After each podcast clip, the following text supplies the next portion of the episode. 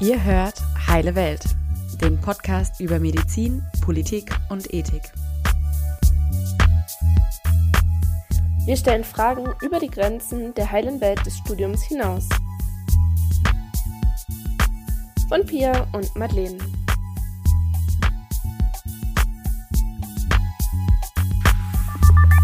Hallo, schön, dass ihr alle wieder dabei seid, auch wenn wir heute über ein Thema sprechen, was wirklich keine leichte Kost ist. Es geht heute um die sexuelle Kindesmisshandlung und für alle Menschen, die im Gesundheitssystem mit Kindern arbeiten, wird dieses Thema leider früher oder später auf sie zukommen. Wir reden nämlich über Häufigkeiten von circa 12 Prozent der Kinder und Jugendlichen und das sind nur die erfassten Daten, die Dunkelziffer liegt womöglich deutlich höher. Und natürlich auch die aktuelle Corona-Krise mit der damit verbundenen häuslichen Isolierung macht das Thema noch ein bisschen drängender und aktueller und lässt wahrscheinlich die Zahlen dafür steigen. Wir werden uns deswegen heute mal ein bisschen genauer anschauen, wie häufig Kinder eigentlich sexuell missbraucht werden, was typische Motive der TäterInnen sind, welche Kinder besonders vulnerabel sind und auch, wie wir im Gesundheitswesen am besten damit umgehen können und was es präventiv für Möglichkeiten gibt, dem Problem zu begegnen. Dafür spreche ich heute mit Professorin Carla Verlinden. Sie ist promovierte Erziehungswissenschaftlerin mit den Schwerpunkten Resilienz sowie sexueller Gewalt und lehrt aktuell an der Katholischen Hochschule in Köln. Außerdem ist sie approbierte Kinder- und Jugendpsychotherapeutin und hat zusammen mit ihrem Team ein Präventionskonzept gegen sexuelle Gewalt für Kinder und Jugendliche mit Behinderung entwickelt. Schön, dass wir es trotz der äußeren Corona-Umstände heute schaffen, miteinander zu sprechen. Hallo. Hallo. Vielen Dank für die Einladung, dass ich zu diesem wichtigen Thema mit Ihnen diskutieren kann. Das ist mir ein wichtiges Anliegen, ja. Ja, ich freue mich auch sehr, dass das geklappt hat. Vielleicht können Sie direkt am Anfang erstmal erklären, warum Sie dieses Thema so wichtig finden.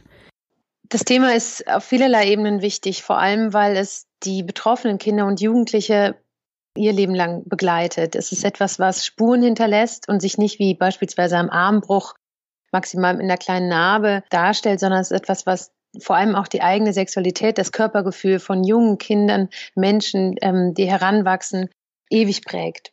Und wir können es verhindern, meines Erachtens. Wir können was tun, damit das nicht passiert und vor allem nicht diese hohe Prävalenz sich darstellen muss in unserer Gesellschaft. Und das hat viel mit Aufklärung zu tun, mit drüber sprechen, dieses Thema aus dieser Tabuzone rauszuholen, es anzuschauen, besprechbar zu machen und vor allem auch Menschen, die sich vielleicht Kindern und Jugendlichen hingezogen fühlen, also nicht nur sexuell, vor allem auch aus so einer machttheoretischen Ebene, dass wir die unterstützen, das nicht zu tun, sich anderweitig ihren, ihren, ich sag mal, den Dampf abzulassen und Kinder und Jugendliche zu unterstützen, über das Thema zu sprechen, wenn sie sowas erfahren müssen. Und ist ganz spannender Weg, wie ich eigentlich dazu gekommen bin, weil promoviert habe ich zum Thema der ähm, freien Liebe. Ich habe was gemacht zu den 68ern in der Studentenbewegung und ihr Konzept der Polygamie. Also eher über die positive Seite der Sexualität. Aber gerade in diesen Zeiten ist auch ziemlich viel, ich sag mal, Mist gelaufen, was Sexualität ähm, von Kindern und Jugendlichen angeht, die überfrachtet wurde mit dem Konzept der einer Erwachsenensexualität eigentlich. Und da bin ich dann eher zu dem Thema Missbrauch gekommen und dann mit äh, meiner Kollegin Professor Bienstein auf die vulnerabelste Gruppe in unserer Gesellschaft gekommen, und zwar die Kinder und Jugendlichen mit Behinderung. Und ähm, das ist nochmal das Tabu in dem Tabu des Missbrauchs, dass gerade diese Kinder, die nicht unbedingt über Skills verfügen, sich Hilfe zu holen, auch zum Teil gar nicht ihre Geschlechtsteile benennen können mit schweren Einschränkungen, dass sie sich nicht mitteilen können, um Hilfe zu holen. Und dass gerade dort dann Täter und Täterinnen hingehen, um sich dort Kinder als Opfer zu nehmen. Und ähm, genau. Ja. Das war so ein bisschen der, der der Punkt, wie ich dazu gelangt bin, um dann zu sehen, auch wie groß die Lücke ist in der, in den Angeboten zur Prävention für diese Kinder und Jugendlichen, aber auch für deren Eltern und das pädagogische Personal, was oft auch schon in seiner Ausbildung nicht darüber informiert wird, dass sie besonders betroffen sind von sexueller Gewalt und wie man da vielleicht begegnen und darauf reagieren kann. Ja, jetzt haben Sie super viele Dinge schon angesprochen, auf die wir hoffentlich noch genauer mhm. eingehen können. Vielleicht fangen wir mal mit den Basics an. Was bedeutet eigentlich sexueller Kindesmissbrauch und was zählt dazu? Mhm. Also sexueller Missbrauch ist immer eine Handlung, die an oder mit dem Körper des Opfers und des Täters passiert, eine sexuelle Handlung, der das Opfer nicht zustimmen kann, sei es aufgrund mangelnder körperlicher, psychischer, sprachlicher, sozialer oder kognitiver Fähigkeiten. Das heißt, wenn das Kind in einem Abhängigkeitsverhältnis steht zu dem Täter, zu der Täterin und vielleicht sich sogar das System nicht versteht, dass der Erwachsene das mit diesem Kind nicht machen darf, dann kommt es zu sexuellen Gewalt oder es auch nicht benennen kann und vielleicht auch aufgrund von geistiger Entwicklung auch nicht verstehen kann. Und da ist dann ein Machtverhältnis, was ausgenutzt wird von der superioren Situation heraus, dass ein Erwachsener etwas mit einem Kind macht, eben eine sexuelle Handlung. Äh, das klingt erstmal sehr komplex. Äh, wir unterscheiden zwischen Hands-on und Hands-off-Taten. Damit gemeint sind die Hände des Täters. Das heißt, sexuelle Gewalt beginnt nicht erst da, wo der Täter das Kind berührt. Ne, das ist so oft im, im, im Volksglauben mhm. so, dass es erst dann Missbrauch ist, wenn beispielsweise ein Kind äh, vergewaltigt wird. Das äh, ist deutlich die schlimmste Form, ganz klar, mhm. aber es geht viel, viel früher los. Es geht auch da los, wo der Täter vor dem Kind beispielsweise masturbiert oder die Täterin das Opfer auffordert, sich selber zu berühren. Mhm. Oder gerade im Bereich der digitalen Medien passiert extrem viel sexuelle Gewalt. Kinder, die aufgefordert werden, ein Bild von sich zu schicken, was wiederum dem Täter als sexuelle Anregung dient. Da sind wir ganz schnell im Bereich des sexuellen Groomings. Cybergrooming nennen wir das und des Sextings und so weiter. Da ist auch ganz viel sexuelle Gewalt. Hat das alles auch damit zu tun, dass Sexualität eigentlich von Erwachsenen und Kindern ganz anders benutzt wird? Ja, absolut. Ich glaube, was sich schwer in den Köpfen von erwachsenen Menschen unterscheiden lässt oder wahrnehmen lässt, dass die kindliche Sexualität ein ganz anderer Bereich ist und völlig anders motiviert und strukturiert ist als Erwachsenensexualität. Kindliche Sexualität ist immer autoerotisch. Es geht immer um das eigene, den Körper zu erfahren, was naiv eigenes, diese Entdeckungslust. Es hat überhaupt keine soziale Komponente. Und bei mhm. Erwachsenen die Sexualität gibt's, da geht es um ein Miteinander, ein Geben und Nehmen, die Bedürfnisse des anderen zu sehen, darauf einzugehen, im besten Fall. Ähm, und das ist bei Kindern gar nicht der Fall. Die sind neugierig, die wollen entdecken und klar, das machen sie auch im Rahmen dieser sogenannten Doktorspiele mit Gleichaltrigen, aber es geht nie darum, jemand anderem Lust zu verschaffen. Und das ist oft, was Täter meistens willentlich missverstehen wollen und für sich auch dadurch ihre Missbrauchstat legitimieren, indem sie sagen, ja, das Kind war so niedlich und hat sich bei mir auf den Schoß gesetzt und hat mir ein Küsschen gegeben, das dann so zu interpretieren, als sei das eine Art Flirten oder ein mhm. Angebot, mhm. auf das man dann eingehen würde. Das ist völlig falsch. Weil es eigentlich gar keinen Interpretationsspielraum gibt. Genau. Ja. Es ist kein homogenes Konzept der Sexualität. Absolut nicht. Ja. Gibt es denn Zahlen dazu, ich hatte ja schon eine in der Einleitung genannt, wie viele Kinder generell davon betroffen sind, von jetzt ja dem großen Kreis des sexuellen Missbrauchs. Mhm. Ja, also aus der Polizeistatistik, das heißt wirklich sexuelle Kindesmissbrauchstaten, die angezeigt wurden, äh, haben wir für 2018 13.000 Fälle. Nur für dieses Jahr Anzeigen des sexuellen Kindesmissbrauch, die wirklich mit äh, Beweisen oder beziehungsweise mit, mit Aussagen von Betroffenen und Tätern bestätigt wurden. Das heißt, wenn wir das mal so richtig hochrechnen, ist das tatsächlich, wenn wir mal eine Schulklasse nehmen mit 30 Schülerinnen und Schülern, sind das zwei in jeder Klasse. Das heißt, eine hohe Betroffenheit auf jeden Fall da. Und Sie sagten eben schon, Dunkelfeld, also das Hellfeld sind diese Zahlen, wo es zu einer Anzeige kommt und das mhm. Dunkelfeld, da gehen wir von aus, dass das noch deutlich höher ist, wenn nicht sogar noch dreimal so hoch. Die Scham bei den betroffenen Kindern und Jugendlichen ist so hoch, dass es ganz selten zur Anzeige kommt. Und meistens sind es auch nicht die Kinder und Jugendlichen, die den Missbrauch mitteilen. Es ist meistens eine Aufdeckung von extern, dass es jemand anderes mitbekommt oder die Kinder eine Aussage tätigen und jemand hellhörig wird und vielleicht dieser Sache dann nachgeht. Ja. Ja. Also das heißt, wir, wir wissen bei Leibe nicht, was zu Hause passiert oder eben auf dem Sportplatz, wo auch immer die Taten stattfinden. Das wird nicht immer mitgeteilt, ganz selten sogar nur. Ja, und die Opfergruppe, welche Kinder sind da besonders betroffen oder besonders vulnerabel? Mhm.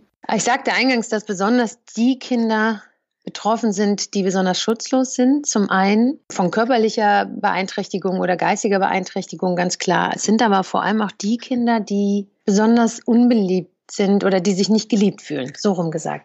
Das ungeliebte Kind ist das gefährdetste Kind. Mhm. Das Kind, das eine Aufmerksamkeit entbehren muss zu Hause, eine Art von Liebe, Zuneigung, Fürsorge braucht, nicht bekommt da ist eine Lücke, die da ist und da gezielt gehen Täter und Täterinnen hin, um diese Lücke zu füllen und machen den Kindern ein Angebot. Ich bin für dich da, ich habe dich besonders lieb, für mich bist du was ganz Spezielles, wir zwei gehören zusammen. Ne, das hat einen sehr hohen suggestiven Sog, der anknüpft bei den Bindungsbedürfnissen der Kinder. Und da trifft dann quasi eine Nachfrage auf ein Angebot und dann kommt es zu einem verhängnisvollen Beziehungsgeflecht, wo die Täter nicht sofort, die bauen das erst auf durch das sogenannte Grooming, dann später in die Missbrauchstat gehen. Aber erst das Vertrauen der Kinder aufbauen und ja, die Kinder abhängig von sich machen, von der Aufmerksamkeit, die ihnen zuteil wird, um dann irgendwann zu einer Tat zu schreiten. Hm. Also sind das eigentlich Dinge, die total unabhängig jetzt beispielsweise von Geschlecht auftreten? Absolut, ja. absolut. Es ist ein Mythos zu denken, dass ähm, das ist auch oft in den Missbrauchskampagnen, dass wenn mit Bildern gearbeitet wird oder mit Beispielen, Fallbeispielen, ist es immer ein weibliches Opfer. Mhm. Und das ist äh, Mist. Es ist nicht so. Es ist nicht der Fall. Natürlich gibt es mehr weibliche Opfer in der Statistik, weil die auch mehr Unterstützung erfahren. Es ist gerade für, für Jungen ähm, ganz schwierig, Missbrauchstaten zu offenbaren, schwieriger als noch für Mädchen, weil sie an diesem Männlichkeitskonstrukt so darin gefangen sind und sich so unmännlich fühlen, wenn ihnen das passiert. Hm, Schwäche zeigen auch nicht wirklich äh, genau, oder zugelassen man, wird oder unterstützt wird. Genau, oder dass man ihnen noch vorwerfen könnte, du bist doch ein Junge, du hast dich doch zu wehren, hm. ne, Jungen passiert sowas nicht. Hm. Ja. ja. Und wenn wir jetzt auf die andere Seite mal gucken, welche Leute sind denn typisch für das quasi Profilmensch der Täter und Täterinnen? Hm. Es ist ganz schwierig zu begreifen, dass jede Schicht, jedes akademische Milieu, jede Form der Berufsträger Missbrauchstäter sein kann, Missbrauchstäterin. Hm. Es hat auch nichts mit Intellekt zu tun oder mit irgendeinem Aggressionspotenzial. Es hat damit zu tun, dass ich Kontrolle und Macht haben möchte über ein Kind. Und das hängt ganz klar davon ab, was ich, hm, wie ich mich definiere, wie ich meine Beziehung zu dem Kind definiere. Und ähm, wir gehen auf zweierlei Ebenen mit der Täterschaft um, beziehungsweise definieren erstmal zwei große TäterInnengruppen. Das sind zum einen die sogenannten PräferenztäterInnen. Das, ist, das sind Menschen mit der im ICD-10 ganz klar definierten Diagnose der Pädophilie. Also das ist das, was so quasi die Bildzeitung, ich sage jetzt einfach mal als große Presse immer sagt, der Pädo, viele Mann hat wieder so und so viele Kinder sexuell missbraucht. Letztendlich sind diese sogenannten Präferenztäter aber beileibe nicht die Haupttätergruppe. Es sind nämlich die sogenannten ErsatzhandlungstäterInnen. Das sind Menschen, die in einer, ich sag mal, altersangemessenen Ehe sind oder Beziehung sind, Menschen, die eigentlich das sexuelle Skript haben, sich auf Erwachsenenkörper sexuell zu beziehen. Aber sie erleben den sexuellen Kontakt oder die Macht, die sie über Kinder und Jugendliche im Sexuellen haben, als besonders selbstwirksam, als kontrolliert, als ebenso mächtig, dass sie dann die Kinder in diese Missbrauchsbeziehung verstricken. Das heißt, Menschen mit einer Pädophilie, das ist eine Krankheit, die geheilt werden kann, beziehungsweise Heilung ist jetzt hier das falsche Wort. Es geht eher darum, dass diese Menschen lernen, damit umzugehen mit dieser mhm. Krankheit. Die haben das sexuelle Skript ganz klar festgeschrieben auf kindliche Körperschemata. Pädophile Menschen oder sogenannte Hepephile, das sind die, die sich auf Pädophile beziehen sich auf kindliche Körper, also wirklich keine Schambehaarung, ähm, alles vor der Pubertät. Und Hebephile, das sind Menschen, die jugendliche Körper, also gerade in der Pubertät steckende Körper sexuell anziehend finden, die aber dann auch wieder ablassen, sobald sich die wirklich in die Erwachsenenkörper verwandeln. Ja.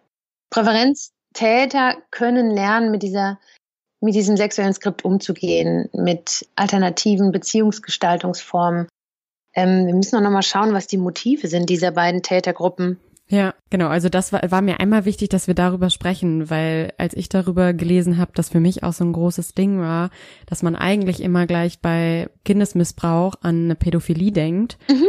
Ja. Ähm, und das aber der kleinere Teil ist und der größere Teil eigentlich diese ErsatzhandlungstäterInnen sind, wo so ein Machtbedürfnis dahinter steht. Ähm, deswegen sagen Sie sehr gerne was zu den Motiven. Das ist ja, ja. das, was quasi hinter diesem Profil noch hintersteckt. Ja.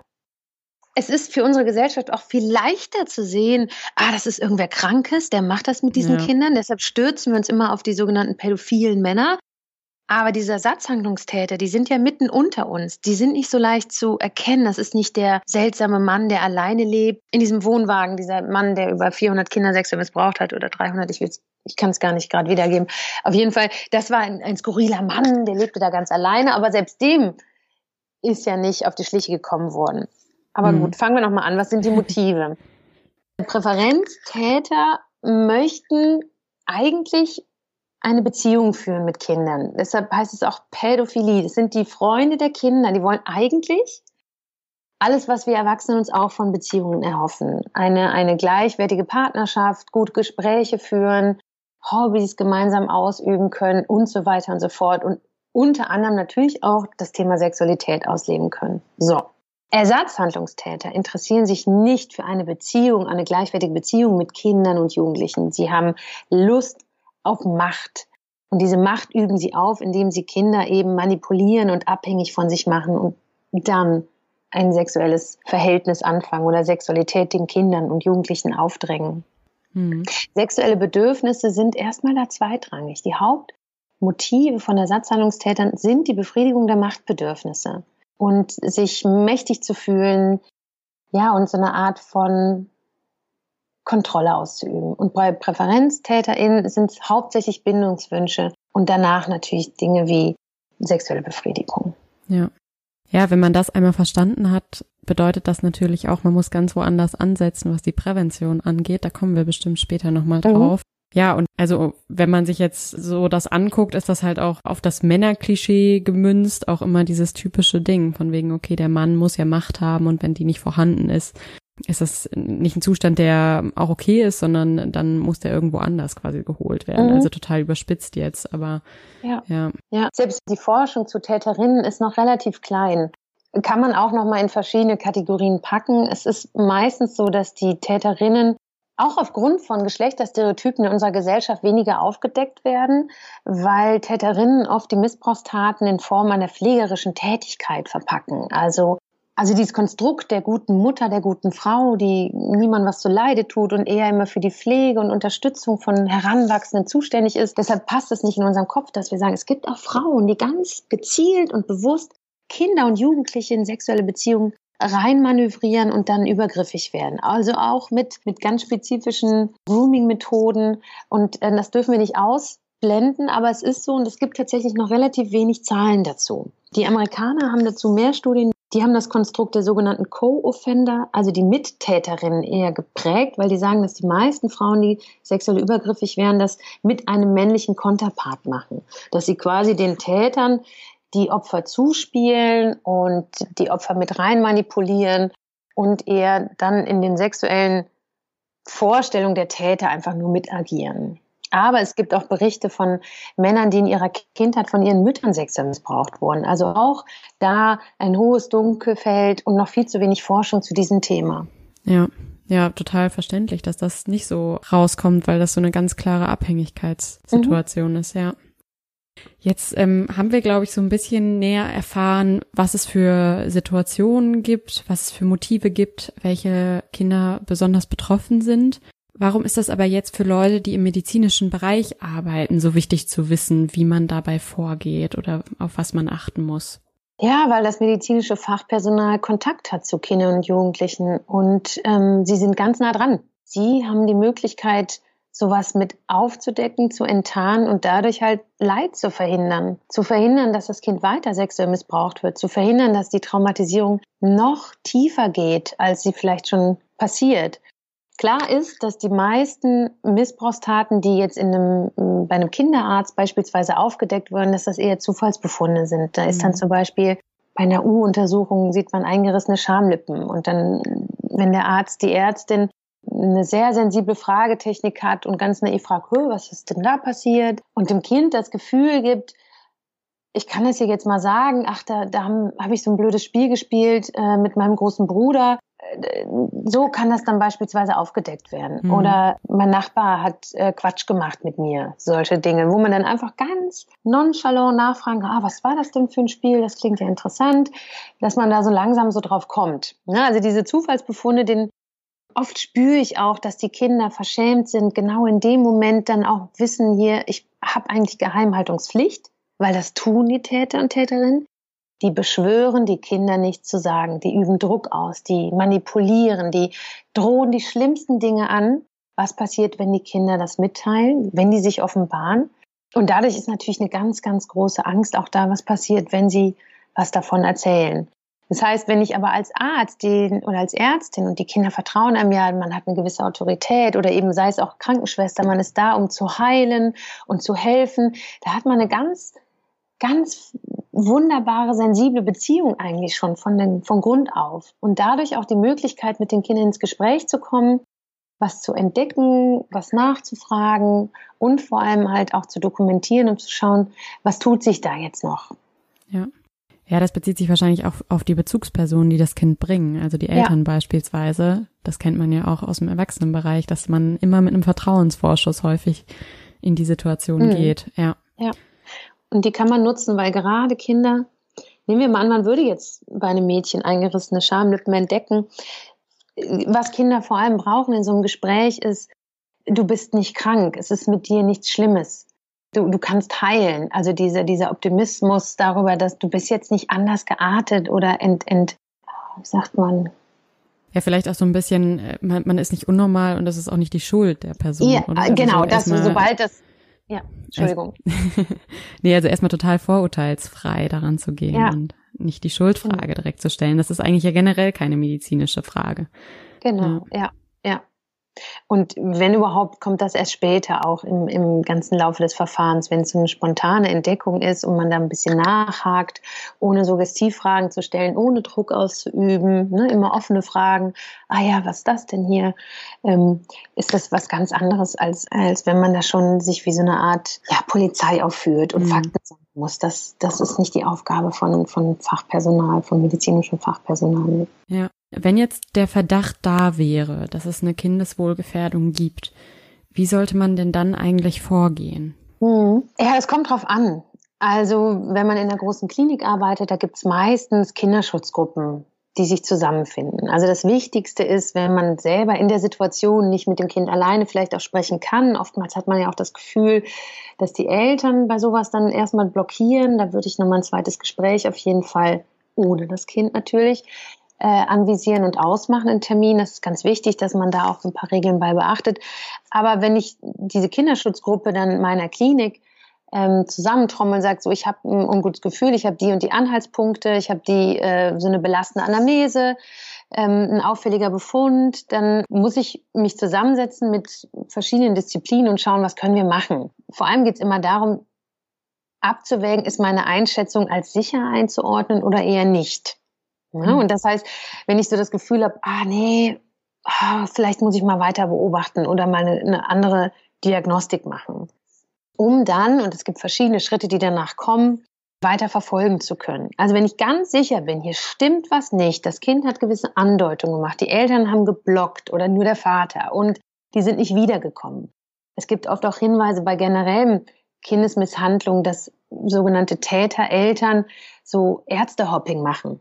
Ne, dass zum Beispiel der eine Arzt nicht, mh, nachdem das Kind irgendwelche ähm, Male am Hals hatte vom Würgen, da geht man danach zum anderen Kinderarzt, dass das nicht als eine Art von folgende, dass das immer wieder auftaucht, mhm. dass dieses Kind dem sowas passiert. Also es gibt verschiedene Entscheidungsbäume, wie es oft bei vielen diagnostischen Systemen gibt, um diese Einschätzung zur Kindeswohlgefährdung weiter zu verfolgen. Darf ich da kurz an, einhaken? Ja, ähm, ja, wie setzt sich denn so ein, ein Kinderschutzteam zusammen? Das kommt auf die Ausstattung der Klinik an. Also oft hat man ähm, auch jemanden aus der Sozialarbeit dabei, medizinisches Fachpersonal. Gerade wenn es um wirklich Verletzungen im genital-analen Bereich geht, bin ich immer dafür, auch äh, spezifische Kindergynäkologie-Kolleginnen dazu zu holen. Ähm, zum Beispiel hier in der Kölner Uniklinik gibt es in der Kinderchirurgie eine spezielle Abteilung, ähm, zur Kindergynäkologie gibt es natürlich nur in großen Kliniken, ist klar. Also Pädiatrie auf jeden Fall, wie gesagt, Sozialarbeiter und das, was eben vielleicht auch was Juristisches mit einbeziehen. Da ist jede Klinik nochmal ganz anders aufgestellt und schaut natürlich nach den eigenen Ressourcen. Aber mhm. es ist mhm. wichtig, dass große Einrichtungen sowas haben. Ja, klar. Und wenn jetzt ein Team da wäre, sich berät und denkt, okay, mhm. eigentlich aufgrund dieser Situation kommen wir zu dem Verdacht, dass es schon gut sein kann, dass das jetzt. Äh mhm. ja, also wenn ich gewichtige Anhaltspunkte habe, dass da eine Gefährdung vorliegt bei dem Kind, dass es ein aktueller Missbrauch ist, nicht etwas, was in der Vergangenheit lag und es sagt, es war der Opa, der ist schon gestorben, weiß ich nicht, dann kann ich mir eine pseudonymisierte Beratung holen. Also das heißt, ich rufe bei einer sogenannten, also insoweit erfahrenen Fachkraft an. Die insoweit erfahrene Fachkraft ist zuständig für das Jugendamt in der Kommune, in der Gegend, wo die Praxis ist, die Klinik. Bei der rufe ich an und sage, ich habe hier eine Patientin oder einen Patienten, zehn Jahre alt, mit den und den Auffälligkeiten, die und die Aussage hat es getroffen, das Kind. Ganz wichtig ist, dass ich das dokumentiert habe. Am besten wörtliche Rede, wie mhm. das Kind das auch formuliert hat. Und diese Beratung durch die insoweit erfahrene Fachkraft hilft mir schon mal, das normal einzuschätzen. Weil die wiederum jetzt entscheidet, okay, wir ziehen das Jugendamt ein und wir machen eine Meldung an das Jugendamt nach dem Kinderschutzgesetz. Die dann nämlich entscheidet, gibt es eine Inobhutnahme, was passiert mit dem Kind weiter, mit wem wird gesprochen, ne, welche Kontaktaufnahme vielleicht auch zum Familiengericht muss passieren und so weiter und so fort. Das sind alles Sachen, die Gott sei Dank dafür zuständige Expertinnen und Experten klären. Da muss man als Ärztin, als äh, Krankenschwester, als äh, Pflegekraft quasi die Verantwortung dann abgeben auch, weil sie wirklich mehrere Fälle täglich mit diesem Thema ähm, beschäftigt sind und da auch eine Expertise haben, die man sich ähm, erstmal aufwendig anarbeiten würde. Ja. Ne, die, die, kommt nicht von ungefähr und das, das wissen Sie auch aus Ihrem Medizinstudium, das kommt auch nicht drin vor. Nee. Ne, das sind alles also jedenfalls auf jeden Lücken. Fall nicht diese Kontaktweitergaben, nee. wie es ganz praktisch gehandhabt werden hm. soll. Solche Dinge ja. natürlich nicht, ja. Wie würde man jetzt so eine Fachkraft finden? Ja, und zwar werden die über das Jugendamt vermittelt. Es gibt welche, die sind als Kinderschutzfachkraft selber googelbar, sage ich jetzt einfach mal. Ich gebe jetzt mal parallel hier Kinderschutzfachkraft Köln ein. Genau, und dann springt hier die Nummer. Aha. Wunderbar. Ja, also, die sind alle, insoweit erfahrene Fachkräfte, sind gelistet und die sind dann leicht zugänglich mit einer Telefonnummer, zum Beispiel über den Kinderschutzbund Köln oder den Sozialdienst katholischer Frauen. Also es gibt verschiedene Einrichtungen, die die vermitteln, sind aber angedockt, nicht nur auch jetzt bei der Caritas oder eben beim Kinderschutzzentrum oder beim LVR sehe ich gerade, die haben das auch, sondern auch durch das Jugendamt mit geschult. Ja, und jetzt stelle ich mir das so ein bisschen schwierig vor in der Situation, wie die Kommunikation laufen soll mit den mhm. Bezugspersonen, mit den Vertrauenspersonen, die ja wahrscheinlich häufigsterweise die. Eltern ja. sind. Ja. Wenn man quasi so das Thema ein bisschen abgegeben hat und gesagt hat, okay, ich leite das jetzt in die Bahn und habe mich beraten mit meinen Kollegen und Kolleginnen, wie wir weiter verfahren, aber da sitzt ja häufig noch eine Person ja im Nebenraum oder wo auch immer, die eigentlich für das Kind zuständig ist. Ja. Wie sollte da die Kommunikation laufen? Also wenn ich Anhaltspunkte habe, dass der Missbrauch innerhalb der Familie stattfindet, dann würde ich nicht das Gespräch suchen, dann ist das nicht meine Aufgabe. Ich mache dadurch vielleicht sogar noch alles schlimmer und bringe das Kind in Gefahr. Hm. Also wenn ich den Eindruck habe, die Eltern sind nicht kooperativ, dann würde ich das den Fachleuten überlassen, da jetzt weitere Gespräche zu führen. Gespräche mit Eltern, die sich kooperativ zeigen und auch besorgt, ist natürlich klar, dass man das Gespräch gut vorbereitet und nicht ad hoc zwischen Tür und Angel führt. Im besten Fall führt man das Gespräch geplant, eher als ungeplant. Und das Handeln von medizinischem Fachpersonal ist immer auf das Kindeswohl ausgerichtet. Das heißt, sie handeln immer nach diesem nach dieser Child Advocacy. Also sie sind Anwalt der Kinder und Jugendlichen. Und wenn sie den Eindruck haben, das macht das alles noch schlimmer für das Kind, sie müssen die Gründe ernst nehmen, die vielleicht im Raum stehen. Und ich würde so ein Gespräch, was ja wirklich dann auch einen konfrontativen Inhalt hat, immer auf Grundlage einer soliden Diagnostik machen nur. Das heißt, wenn ich sowas habe, wie Verletzungen im analgenitalen Bereich, dass ich sage, mir ist da was aufgefallen, ähm, wie können Sie sich das erklären? Ohne Vorwurfshaltung, sondern einfach so, ähm, das ist der Befund, ne? völlig unspektakulär, ähm, ich kann mir das nicht ganz erklären, haben Sie eine Idee dazu? Ne? Das wäre so der Einstieg ins Gespräch. Ähm, und dann zu schauen, wie man die Eltern vielleicht auch äh, da abholt jetzt mit ihren Sorgen und Ängsten. Und die sagen, ich kann mir das gar nicht erklären, das ist ja total furchtbar, dass man das gemeinsam überlegt, was da Sache sein kann, dass man ja gemeinsam überlegt. Für das Gesprächssetting finde ich sehr wichtig, dass man eine symmetrische Verteilung hat der GesprächspartnerInnen. Also wenn man jetzt als Ärztin dort sitzt und noch eine Pflegeperson mit dabei hat, zu zweit ist und sitzt vor der Mutter. Es sollte nie ein Ungleichverhältnis sein. Das mhm. heißt, wenn Vater und Mutter dort sitzen, sollte ich mir auch jemand zweites dazuholen, dass keine Übermacht auf irgendeiner dieser beiden Lager entsteht. Ne? Und wichtig sollte auch sein, dass das Kind, um das es geht, in der Regel nicht dabei ist. Ja. Das heißt, schauen, dass es irgendeine Helferin gibt, Helfer, der in dem Moment auch Sorge trägt, dass das Kind äh, eine angenehme Atmosphäre, irgendwas spielt, aber nicht dabei ist. Ne? Hm, ja, also kommt es einfach sehr darauf an, äh, wie kooperativ die Eltern sich zeigen, mhm. ähm, wie das Gespräch so abläuft. Ja. ja. ja. Und die Sicherheit des Kindes steht natürlich ganz klar im Vordergrund. Ich muss aber auch damit rechnen, dass die Eltern alles ablocken und sagen, ähm, was unterstellen sie uns da und sich zurückziehen und dann muss ich das respektvoll anerkennen. Es geht nicht darum, Argumente zu führen, aufzuführen, um die Eltern zu überzeugen, dass ihr Kind sexuell missbraucht wurde. Mhm. Wir gehen nicht in ein Streitgespräch hinein, wir stellen die Befunde dar, unsere Befürchtungen oder vielleicht auch Vermutungen, warten ab, was zurückkommt, lassen auch Raum zur Diskussion der Befunde, ganz klar. Aber wir sind nicht da, jetzt im Sinne der Strafverfolgungsbehörde, wie die das machen würde, wirklich Fakten zu sammeln und Beweise. Das, ähm, also klar, wenn wir medizinische Beweise haben, dann sammeln wir die, klar. Aber wir sind jetzt nicht dazu da, beispielsweise den Vater zu konfrontieren, wann er mit seiner Tochter alleine war und was mhm, vielleicht gemacht ja, hat.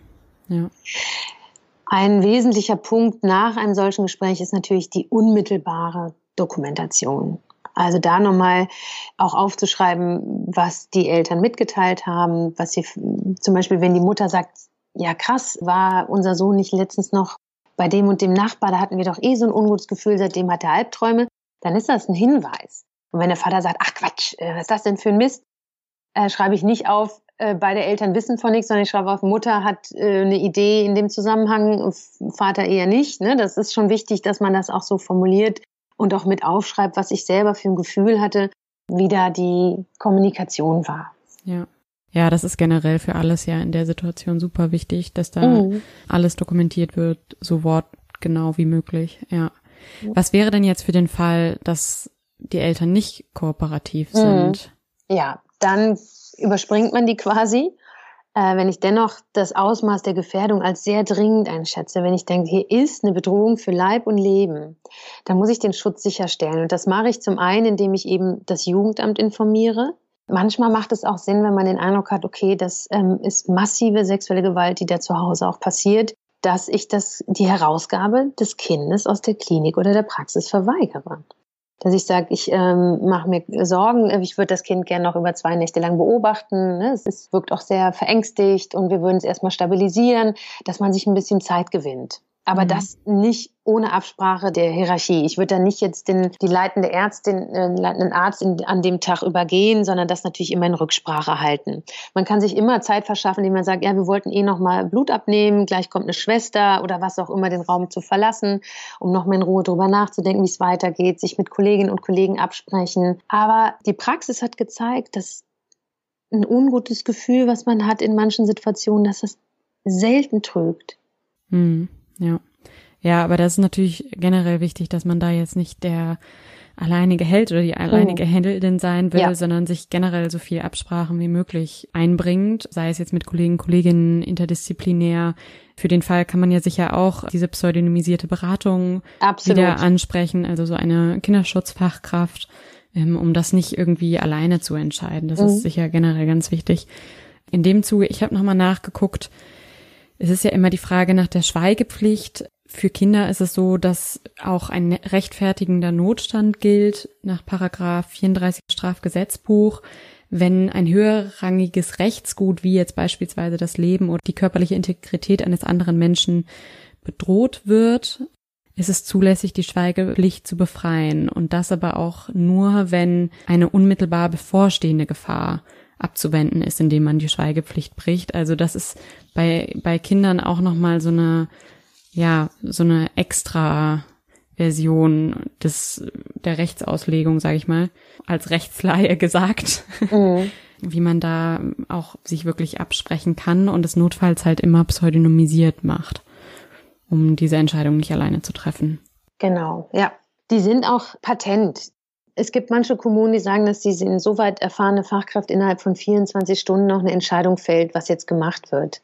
Ne, ob jetzt das Jugendamt die Inobhutnahme klärt oder direkte Kontaktaufnahme zum Familiengericht macht oder eben das Sorge, die Sorgeberechtigten extra nicht informiert oder was auch immer. Die Gefährdenabschätzung, das macht das Jugendamt. Sie sind diejenigen als medizinisches Fachpersonal, die möglicherweise Beweise oder Vermutungen mitliefert. Ja. Und dann geben sie das ab. Es reichen ja auch, es muss nicht immer Sperma oder Spucke oder ich weiß nicht was sein, es reichen ja auch Quetschungen äh, in, im Hüftbereich und dergleichen. Und wenn es darauf keine Antworten gibt, sagen kann, oh, wie ist denn das bloß passiert, dann ist das für mich eine Art von einer Sache, der ich nachgehen muss. Ich kann das nicht so stehen lassen. Ich muss das für mich dokumentieren. Ein Kind, was keine Antwort darauf geben kann, wo die Eltern keine Antwort darauf geben können, wie das passiert ist, dann stimmt was nicht. Und dann muss ich meinem Gefühl vertrauen, dass da was nicht stimmt und das für mich dokumentieren und schauen, was ich sonst vielleicht noch für Anhaltspunkte finde, ohne irgendjemanden auszufragen oder in Bedrängnis zu setzen oder was auch immer. Das, ja. Und, und wichtig ist natürlich auch, dass ich das Kind nicht das meinte ich gerade mit dem Ausfragen. Ne? Ich möchte es ja auch nicht retraumatisieren, ich möchte es nicht in die Enge drängen, ich möchte es auch nicht in diese schlimme Ambivalenz drängen, die Kinder haben zu ihren Tätern und Täterinnen. Also als Therapeutin hatte ich einen Fall, da war ein sexuell missbrauchtes Mädchen, die immer mir sagte, sie liebe ihren Vater, der der Täter war. Sie liebt ihren Vater so sehr, dass ähm, wenn die zusammen spielen, zusammen kochen, wenn sie Ausflüge machen, das sei alles so wunderbar. Nur diese eine kleine eklige Sache, die solle bitte aufhören. Ne? Das heißt, dieses Mädchen, die war wegen einer ganz anderen diagnostischen Begebenheit bei mir und das kam nachher dann raus mit dem mit der sexuellen Gewalt. Aber daran sehen Sie, wie schwer da das gefallen ist, darüber zu sprechen, weil alles andere liebte sie ja an diesen Täter und diese mhm. Angst davor, dass die beiden diese Beziehung auseinanderbricht, weil er womöglich ins Gefängnis kommt oder wegziehen muss, diese Sorge ist da. Und wenn ich ein Kind bedränge, mir zu sagen, wer ihm was antut, dann denkt es das schon meistens mit, was das für Folgen hat, auch für das Kind selber und eben den vermeintlichen Täter, den es ja auch auf eine gewisse Art und Weise sehr liebt. Ja. Ja, deswegen würde ich, glaube ich, auch nochmal gerne mitgeben, dass es super wichtig ist, sich da auch auszukennen. Also ich habe das hier auch aus der Uniklinik gehört von einer Oberärztin, die da in dem Bereich auch aktiv ist und die auch gesagt hat, es ist so wichtig, dass man einfach sich erfahrenes Personal in solchen Situationen ansonsten dazu holt und da nicht irgendwie jetzt alleine Sherlock Holmes spielen will. Ja. Absolut, ja. Vielleicht noch ganz kurz zur Diagnostik da ist es ja leider auch so, dass die Zahlen nicht sonderlich gut sind, was oh. die Aussagekraft von der Diagnostik angeht. Also es gibt zum Beispiel ein Paper, das schreibt, dass selbst in akuten Fällen bei weiblichen Personen nur in 21 Prozent der Fälle auch wirklich aussagekräftige Befunde vorliegen. Und wenn das eine Tat gewesen ist, die schon ein paar Tage, ein paar Wochen vergangen ist, dann sind das nur zwei Prozent, die wirklich da ja aussagekräftig festgehalten ja. werden können. Ja. ja, und Täter legen es ja eigentlich auch darauf an, dass sie keine Spuren hinterlassen. Also es ist schon darauf ausgelegt, dass es eigentlich so eine Tat ja nicht aufgedeckt wird. Ja. Jetzt in die Zukunft geguckt, was haben denn oder was hat sexueller Missbrauch für Auswirkungen auf die Kinder? Oh. Also es kommt ganz klar auf die Resilienz der Kinder an, auf die Vulnerabilität der Kinder, auf das soziale Unterstützungsnetz, auf das sie schauen können. Wenn es zur Aufdeckung der Tat kommt, werden sie eher mit in die Schuldfrage einbezogen, werden sie gelöchert, wird ihnen wohl möglich Nestbeschmutzung vorgeworfen. Ich hatte Fälle, da haben sogar die Mütter sich hinter die Väter gestellt und haben gesagt, wie, wie kannst du so eine Tat ähm, so groß machen, nämlich nicht so wichtig.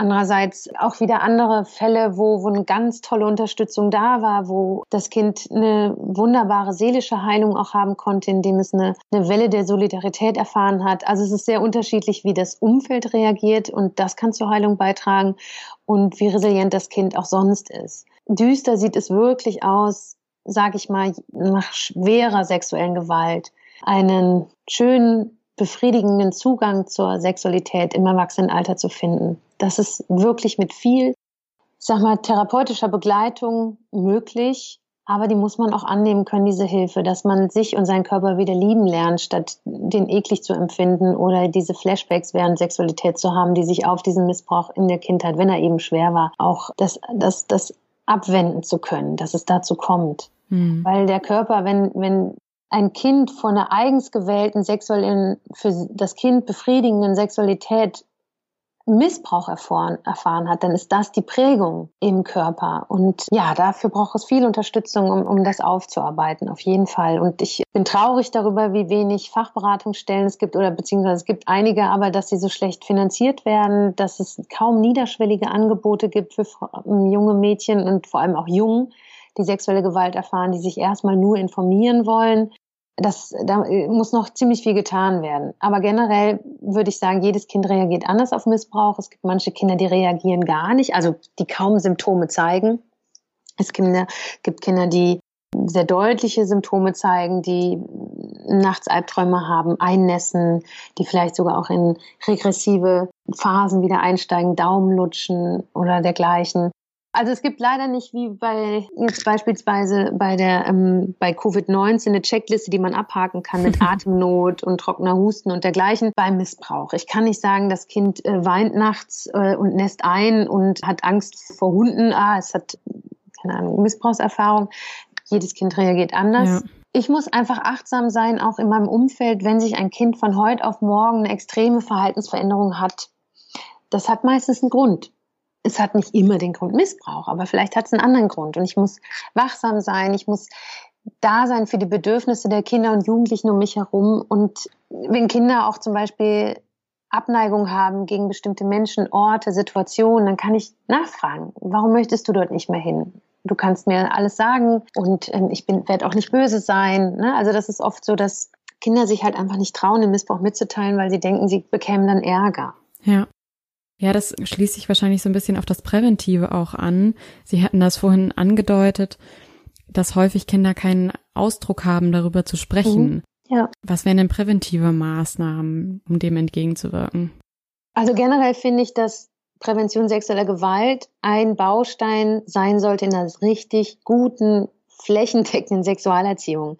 Generell sollten wir Kindern beibringen, dass Sexualität und der Körper was ganz Großartiges ist. Etwas, was wir feiern müssen, worauf wir stolz sein können. Und dass das aber manchmal gefährdet wird von Menschen, die schlimme Dinge mit uns machen. Und die dürfen das nicht. Also Menschen beizubringen, Kindern beizubringen, du darfst das nicht. Und dass gerade Erwachsene das nicht dürfen.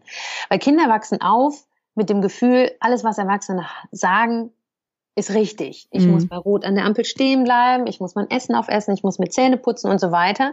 Und wenn dann ein Erwachsener sagt, ich darf dich dort berühren, dann glauben die das.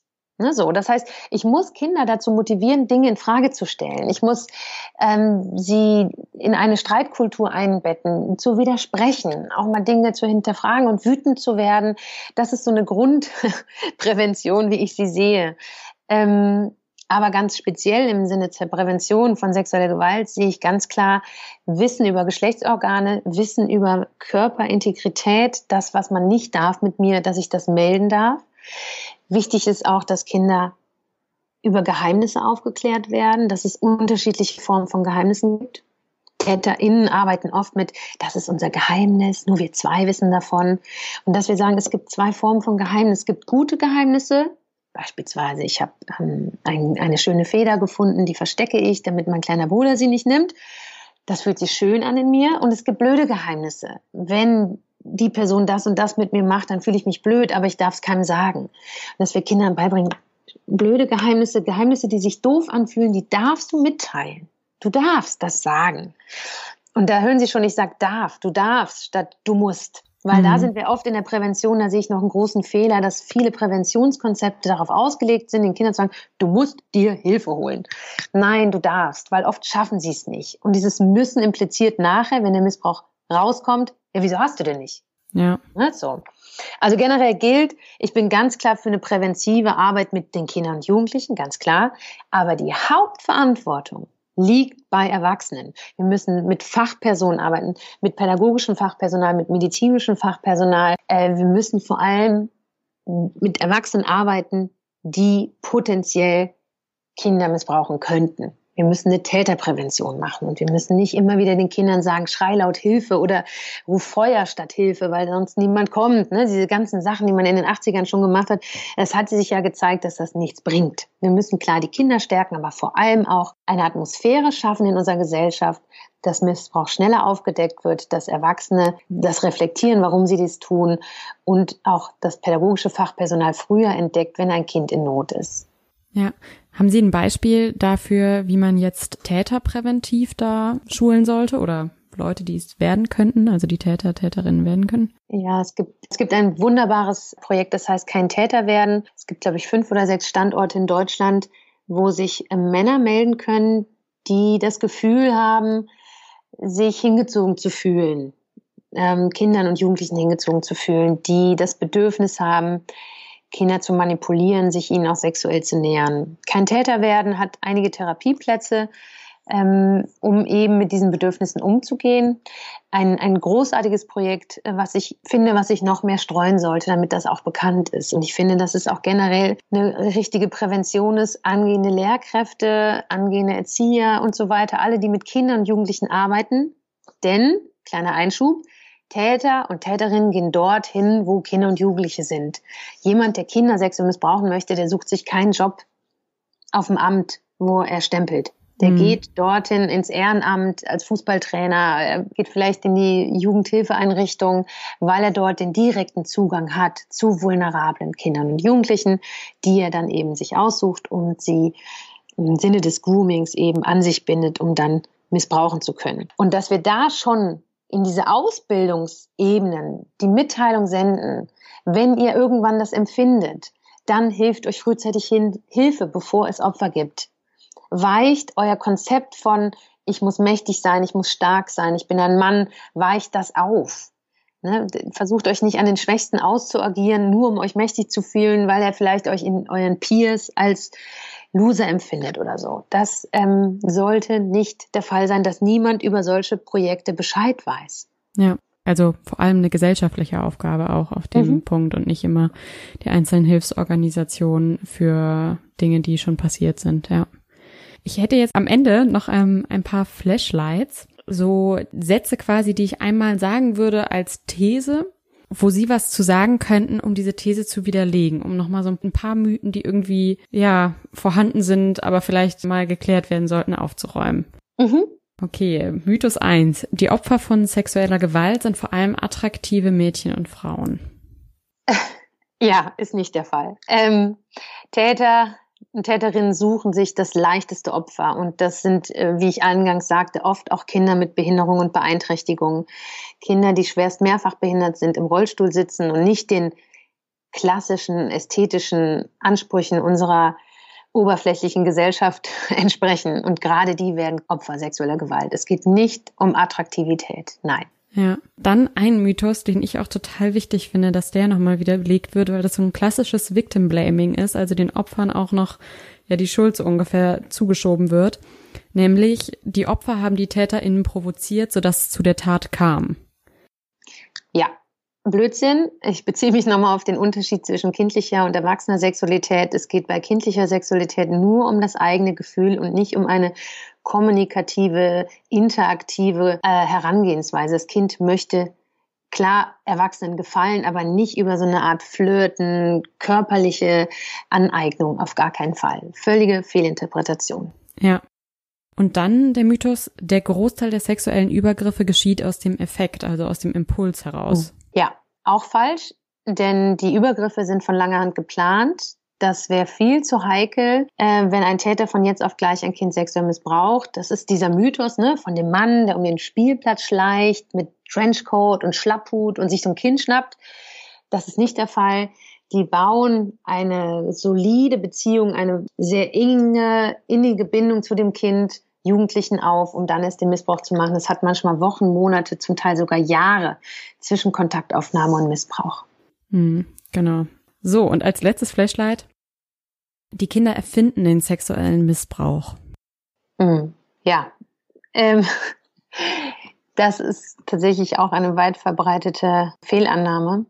Gerade, ich sage jetzt mal alles unter 12, 13 Jahren, und das sind die meisten Kinder und Jugendlichen, die von Kindesmissbrauch betroffen sind, haben das Alter zwischen 7 und 13 Jahren, also quasi mh, mm, vor der Pubertät. Da ist dieses manipulative Denken, ich könnte jemandem schaden, indem ich das mit dem Missbrauch behaupte, von den Kindern selber nicht da.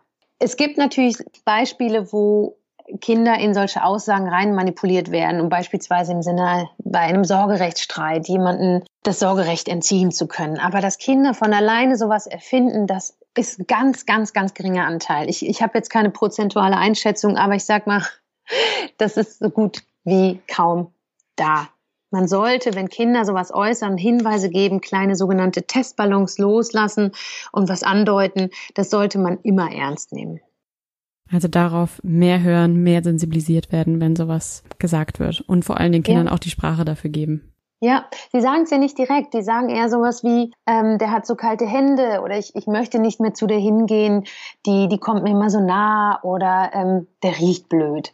Und dann kann man fragen, hä, okay, erzähl mir mal mehr davon. Aber statt zu sagen, ach Gott, ist dein Lehrer, dann riecht er halt blöd, ist doch egal. Ne? Mhm. Wir Erwachsene neigen dazu, Probleme schnell herunterzureden oder so back to business zu machen und jetzt äh, quatsch mich nicht voll, jetzt mach mal weiter.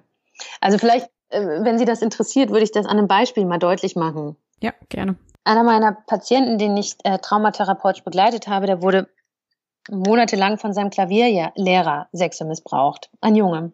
Und er hat immer wieder seiner Mutter gesagt, er möchte nicht mehr zum Klavierunterricht gehen. Und die Mutter sagte immer, natürlich gehst du dorthin, wir zahlen viel Geld für den, das ist äh, ein renommierter Lehrer und du kannst so schön spielen. Also hat sich immer dagegen verweigert, äh, ihn da nicht mehr hinzuschicken. Und er hat Bauchschmerzen erfunden und so weiter, um dort nicht hinzumüssen. Und er hat das so oft versucht, durch kleine Hinweise ihr deutlich zu machen, äh, was dort passiert.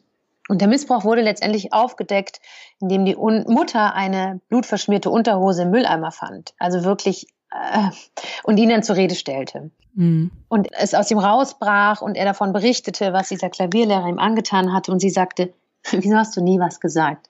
Und er hat gesagt, ich habe das gesagt. Ich habe dir einen Hinweis nach dem anderen gegeben. Du wolltest es nicht hören oder du hast nicht nachgefasst. Ne? Deshalb müssen wir für die, für die Notlagen der Kinder, selbst wenn nachher rausgekommen wäre, er hat einfach keine Lust mehr zum Klavierunterricht, dann wäre das auch okay gewesen. Aber wenn ein Kind sich verweigert einer Person gegenüber einer Situation, einem Ort, dann stimmt was nicht. Und das muss ich klären. Und selbst wenn es nur ist, dass dort die Heizung aus ist und das Kind friert, aber ich muss rausfinden, was Ursache ist für diese Reaktanz. Ja. Gibt es Mutmaßungen darüber, wie häufig Kinder sich offenbaren, bis sowas ernst genommen wird? Hm. Also die agieren oft mit so Testballons, ne? wie ich eben meinte, so der rutscht mir mal zu nah oder der fasst, mm, fasst meine Hände blöd an oder irgendwas. Ja, es gibt so eine Vermutung im Raum, so aus unserer Praxiserfahrung, dass die Kinder oft bis zu sechs, sieben Erwachsenen gehen, um endlich erhöht zu werden. Ne? Das sind aber nur die Fälle, die rauskommen. Mhm. Das kann ja sein, dass Kinder nach dem dritten Anlauf bei irgendeinem Erwachsenen, dem sie sich anvertrauen, auch wieder abgeblockt werden oder man nicht zuhören möchte und dann eben diese Stimme dann auch verstummt. Ja, ja, eine unglaublich hohe Zahl leider. Ja. Ja, ganz herzlichen Dank für das Gespräch. Ich glaube, wir haben viel mitbekommen, sowohl was die Basics angeht, als auch was wir machen können oder was sich in der Gesellschaft ändern muss, wo wir dagegen arbeiten können, wie Erziehung laufen sollte. Ganz herzlichen Dank für das Gespräch, dass Sie die Zeit in dieser schwierigen Zeit hatten heute. Klar, für dieses Thema immer. Sehr gerne. Danke Ihnen. Okay, wenn ihr noch Quellen nachlesen wollt, mehr zum Thema erfahren wollt, nochmal einen Artikel weiter reinschauen wollt, verlinken wir die euch alle auf der Webseite unter www.heileweltpodcast.com. Da könnt ihr alles nochmal nachlesen. Ansonsten, wenn ihr irgendwie Feedback habt oder so, schreibt uns eine Mail an heile.welt.posteo.de. Abonniert uns auf Social Media oder schreibt uns da eure Meinung dazu. Wir freuen uns sehr, von euch zu hören. Ja, und damit bleibt mir nur zu sagen, bleibt alle gesund und tragt das Thema weiter. Dankeschön und bis ganz bald.